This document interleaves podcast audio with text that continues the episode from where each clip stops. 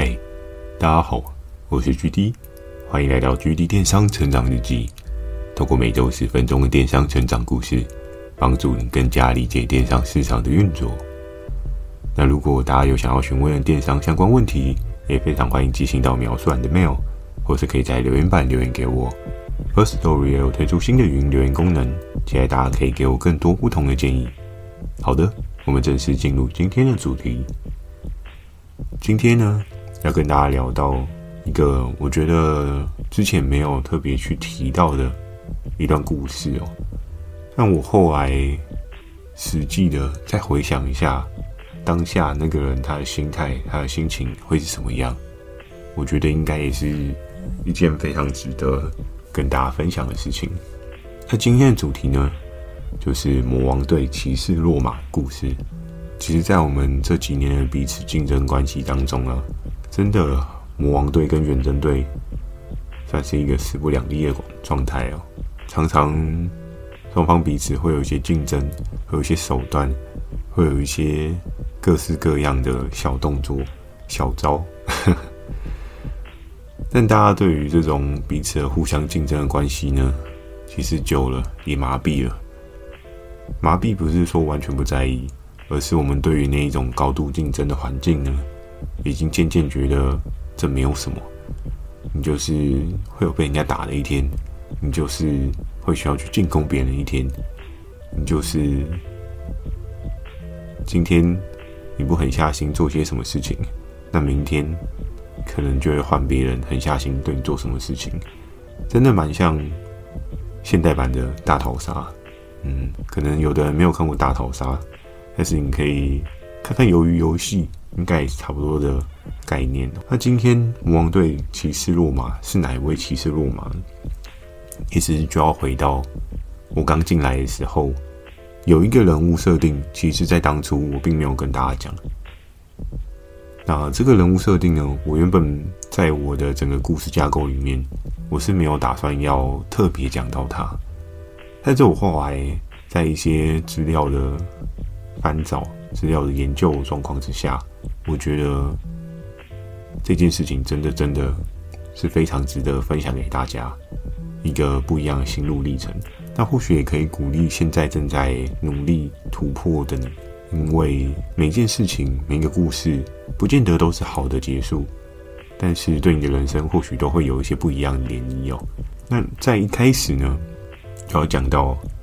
这魔王队骑士阿 B。那阿 B 呢？他就像每一个人一样，也像 GD 我一样。我相信他刚进这个游戏的时候，他也非常的了解整个游戏规则。那这个游戏规则呢，伴随着对应的 KPI 的制度。每个人都知道，制度跟规则总是相对比较残酷的，因为对于一间公司，它要能够达到对应的标准跟要求。Follow 这些制度规则呢，其实也是刚好而已。所以在当初阿比他进了这间公司呢，我相信他也是一个想要在这个领域过得更好，想要在这个领域得到一些不一样的位置，想要在这个游戏当中有一个不一样的成就。那后来我想一想呢，阿比他也会有一些他自己的开发经历。当然，我现在应该也不太可能联络得到他。毕竟我们根本连熟悉度都不熟，更何况我们还曾经是对手。但是我好像没有真正的跟他对战过，因为在我的翅膀还没有长硬之前，他就已经不在了，所以也还真是没有机会可以彼此互相竞争。那其实我在一则一则资讯的一些研究状况之下，其实我也看到了很多 RB 在过往跟合作伙伴沟通的一些。细微的关系哦，因为其实我们在跟合作伙伴做一些沟通的时候，会有一些对应的留言板，可以做一些简单的 note。你可能先简单的 note 这一个合作伙伴，他是制作什么样的产品，那他是什么样的属性？因为有的合作伙伴他可能是很明显的，他就是品牌商嘛，比如说像是大家所熟知的，像那种水燕啊、Apple 啊这类品牌商，那又或者是。另外一种就是比较像是那种贸易商，他可能就可以去帮你进各式各样不同的货啊，因为我们知道，其实现在在台湾的整个商品的比例，就是本国制跟外国制的那个比例呢，其实是有一段的悬殊落差哦。那毕竟也是得说，台湾确实有些产业在早期的前几年，真的外移的蛮严重的，所以呢。我们可以看到很多的产品其实都是国外进口进来的居多。那多半在开发的时候呢，我们对一个合作伙伴确认一下他的整个经营的调性。你要知道，就是这个公司的负责人他们想要做到的未来是怎么样，那你也才好提供给他一些帮助，进而的帮助大家可以得到一个双赢的局面嘛，鱼帮水，水帮鱼这样一折一折的去读过往 RB 他在。整个与合作伙伴的沟通状况呢，其实我可以看到他有蛮多他自己细心的地方，他有很多的 note 是有备注到他跟这个合作伙伴能够有怎么样的下一步的关系。那他觉得这个合作伙伴他有什么样的未来可能？他觉得接下来接手的人会是什么样的状态去迎接跟这个合作伙伴的合作？所以其实。从这一些蛛丝马迹当中呢，我就可以看到阿 B 他当时其实是真的蛮细心的。尽管他是我的对手阵营，但是我觉得有时候真的要多多学习别人的优点。当你自己也有了这些优点之后呢，你绝对会是越来越强，而不会就是一直在自己的舒适圈里面孤芳自赏。这样其实是蛮可惜的。在当时，其实阿 B 他也有。一些些的代表作，但没有到很突出。就是跟相对来讲的话，如果跟传说啊、跟 Tank 啊、跟 P 哥啊，又或者是说跟 FK 啊，他们去做一些比较的话，他并没有到那种超级无敌厉害的那种狂销档次哦。可是还是有一些基础水位还不错的销售档次。这样，在我回首过往一件一件事情的去摊开看的时候。我发现他在这个领域确实也真的还蛮努力的，然后也确实的让他有了一些小小的火花。我相信，如果你今天有看，我相信如果有听很早几集的 podcast 的话，你可能大概知道，在我有一集有讲到说第一次领天降宝物的那个时候，就是我们当业务有一些离开啊的状况，多半呢我们都会。有机会可以得到人家的秘密武器哦，可能就有点像是假设你今天玩游戏好了，然后很多人去围殴一个人，然后这个人他挂了，然后挂了之后会怎么样？他就会喷装嘛，各式各样的装备就掉到地板上这样子，然后你就有机会可以去捡这个装备。那你捡到什么装备，就非常的有趣刺激嘛。虽然听起来其实挺残酷的，可是。就这件事情也真的还真是不好说这样，所以其实，在当时候呢，其实阿 B 他有很多的策略规划。我从这一些他过往的一些资讯呢，看了一下，我觉得他可能有很大、很伟大的梦想，可是事实上好像没有办法符合他自己的想法。那其实，在当时阿 B 一度有突破整个游戏规则所要求的这个数字哦。如果大家还有印象，我讲到的游戏 KPI 呢，其实是在三个月的状况，你必须要达成五十万的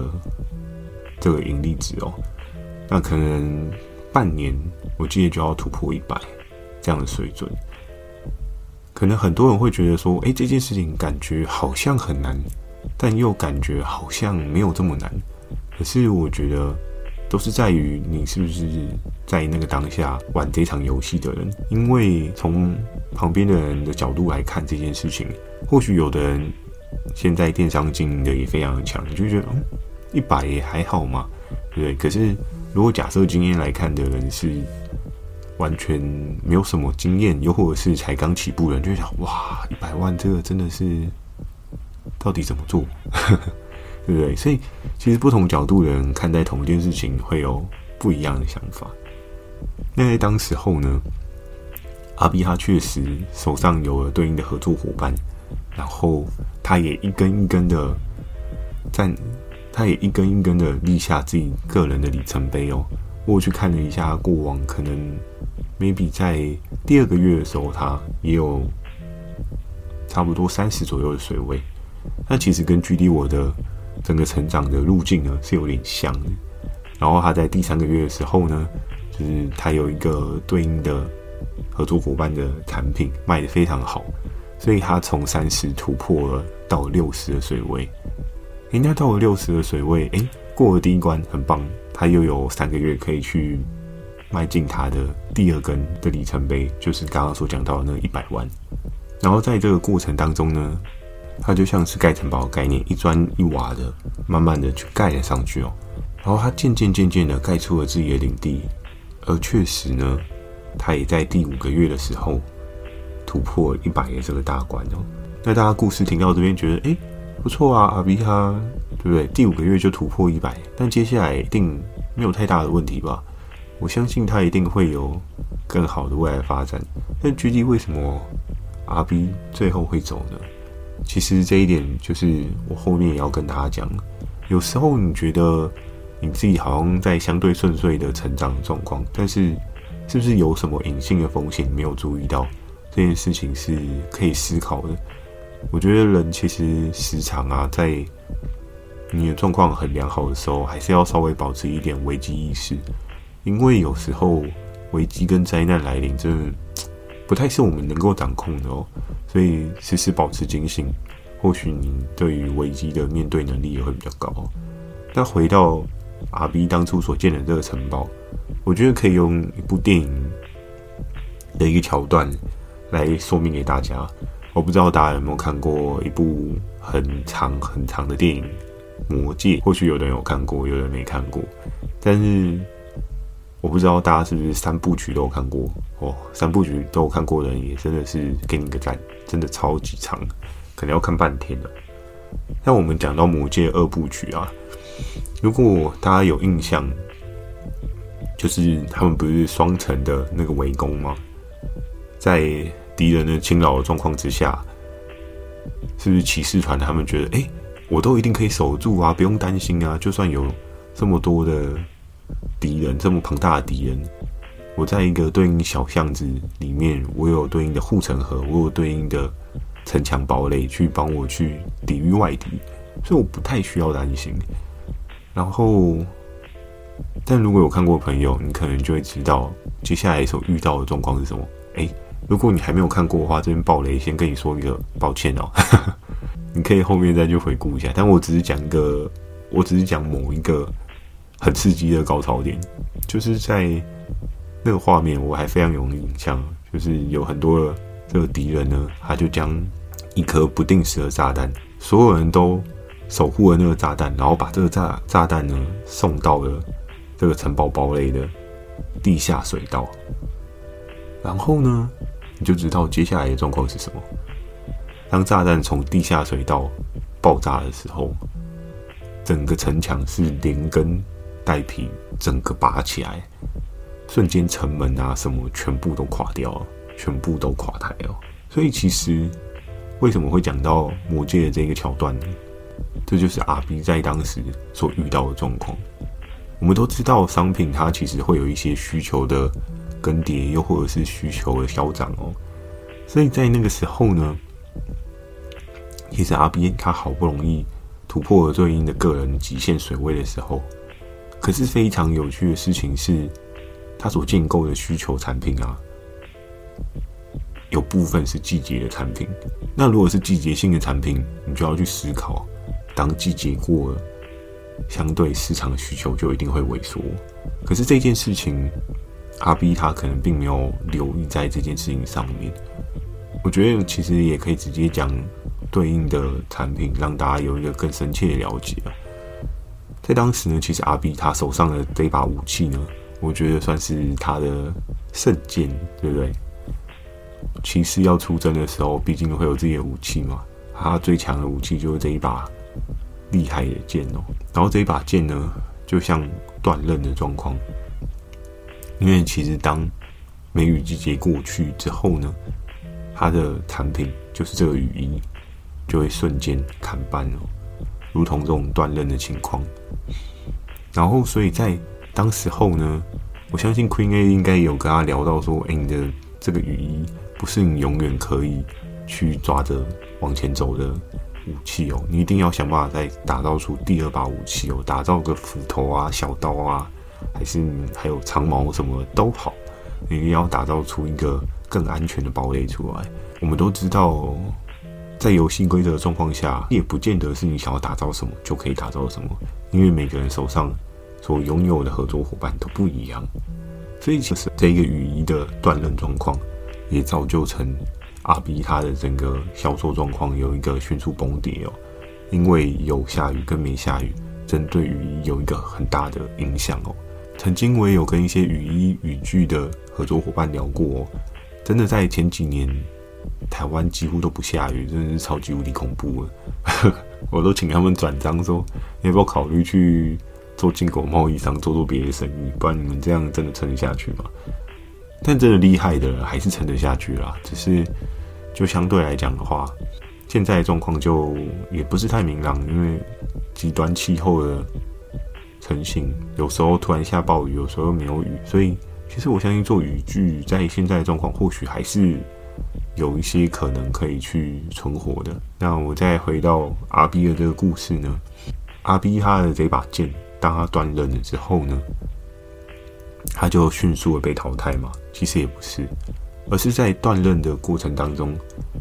他一场又一场的战役，每个月就如同是一场的战役哦。那这个月的战役，你有没有打造出新的剑去迎敌哦？这件事情是非常非常重要。可是，在第一个月第一场战役，